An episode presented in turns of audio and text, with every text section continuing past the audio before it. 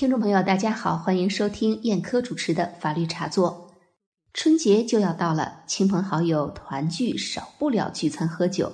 今天的法律茶座，我就想给大家打个预防针：喝酒可以，但是不能过量哦，否则不仅误事，还可能出大事，甚至危及生命。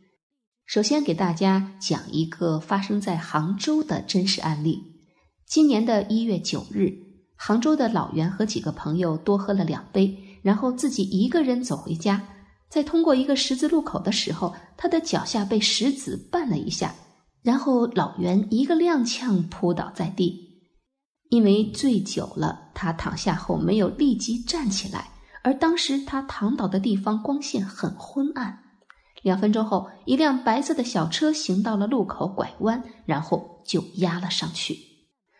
老袁随后被幺二零送往医院急救，肇事司机也先行垫付了一万元的医药费。万幸的是，白车司机的速度不快，只有二十几码。老袁被车子压到以后，只是受伤，并没有生命危险。老袁是万幸的，但是还有很多类似案例的当事人就没有那么幸运了。我在网上输入了“醉酒倒地、汽车碾压、汽车拖行”等几个关键词，立刻就跳出很多新闻。二零一五年二月，台州玉环一名醉酒男子摔倒，一辆小车上坡转弯的时候，因为视线受阻，不慎压到该男子，经医院抢救无效死亡。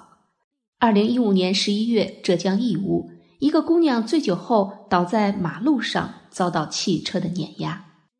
二零一六年四月，河北保定一名男子严重醉酒后躺卧马路中央，被一名女司机驾驶轿车碾压并拖出一公里多远，当场死亡。这样的案例还有很多很多，我不再一一列举。那么，这种醉酒倒地被汽车碾压的情况是否构成交通肇事罪呢？责任应该谁承担呢？首先，我们来看一下刑法第一百三十三条关于交通肇事罪的规定。这条规定是这么说的：违反交通运输管理法规，因而发生重大事故致人重伤、死亡，或者使公司财产遭受重大损失的，处三年以下有期徒刑或者拘役；交通运输肇事后逃逸，或者有其他特别恶劣情节的，处三年以上七年以下有期徒刑。因逃逸致人死亡的，处七年以上有期徒刑。根据我国刑法理论，交通肇事构成犯罪的要件中，要求该罪的处罚基础是违章，而且该违章和损害结果有因果关系。在前面我提到的几个案例中。如果司机没有违反道路交通运输法规，驾驶过程中没有违章或者醉驾事后逃逸等违法行为，很难构成交通肇事罪。所以，在这里我想重点强调的就是，开车必须严格遵守交通运输管理法规，因为这也是保护驾驶人自身利益的最好方法。生活中，我们经常听到有人说。甭管是否违章，只要撞死了人，就是交通肇事罪。其实这种判断是错误的。最高人民法院关于审理交通肇事刑事案件具体应用法律若干问题的解释第二条对此作出了详细规定。这里我给大家简单总结一下：就是撞死了人，并不必然构成交通肇事罪，但是如果开车撞死一人，或者重伤三人以上，负事故全部或者主要责任的；或者开车撞死三人以上，负事故同等责任的，处三年以下有期徒刑或者拘役。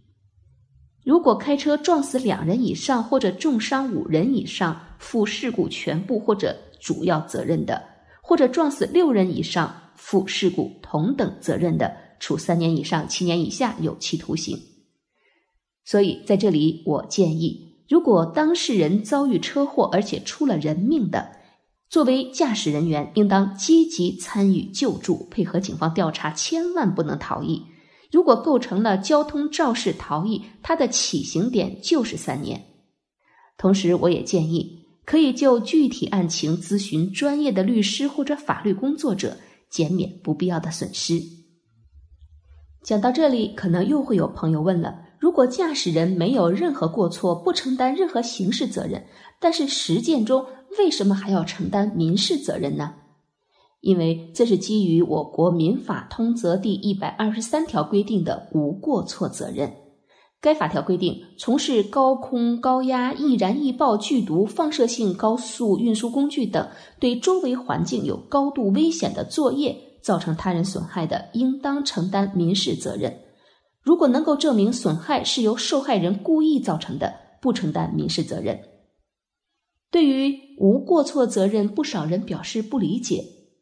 作为一名法学工作者，我是赞同无过错责任的，而且我认为法律关于无过错责任的规定体现了公平正义的法律精神。随着我国工业化、城市化进程的快速推进，工伤事故处于易发期、多发期，环境污染加剧，火车进入高速时代，民航业蓬勃发展等等，我们已生活在一个高度危险的社会环境中。可以说，现代社会就是一个风险社会。无过错责任原则不但有利于受害人及时获得赔偿，缓解社会矛盾，而且它能够促进高度危险作业者。不断改进技术安全措施，尽力保障他人和环境的安全。具体到交通肇事中的无过错责任承担，法律为什么如此规定呢？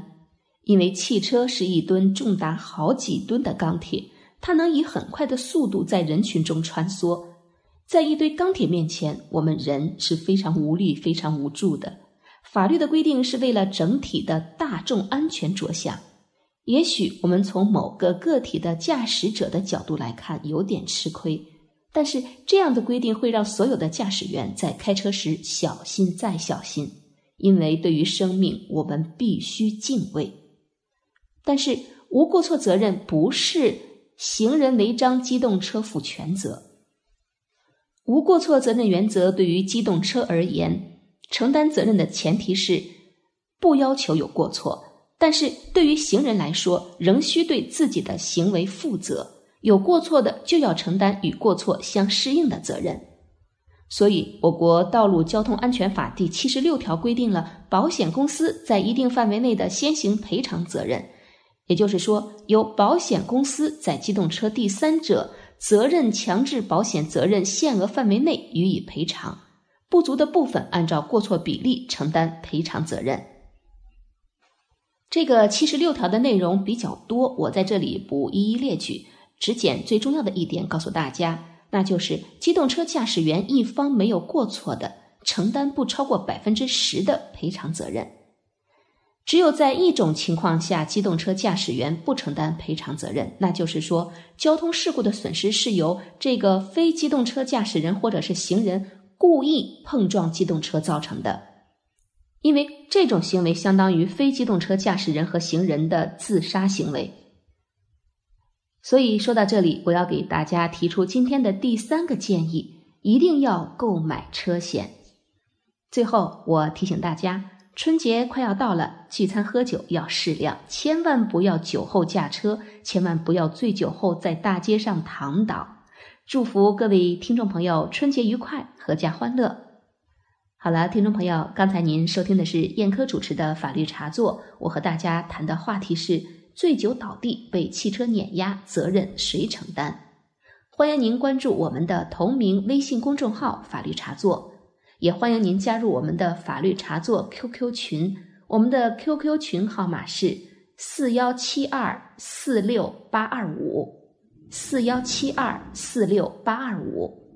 我们还有法律茶座微信群。搜索手机号码幺五七零零幺八九幺五幺，添加微信后申请拉入微信群。好了，今天的节目就到这里，感谢各位收听，再会。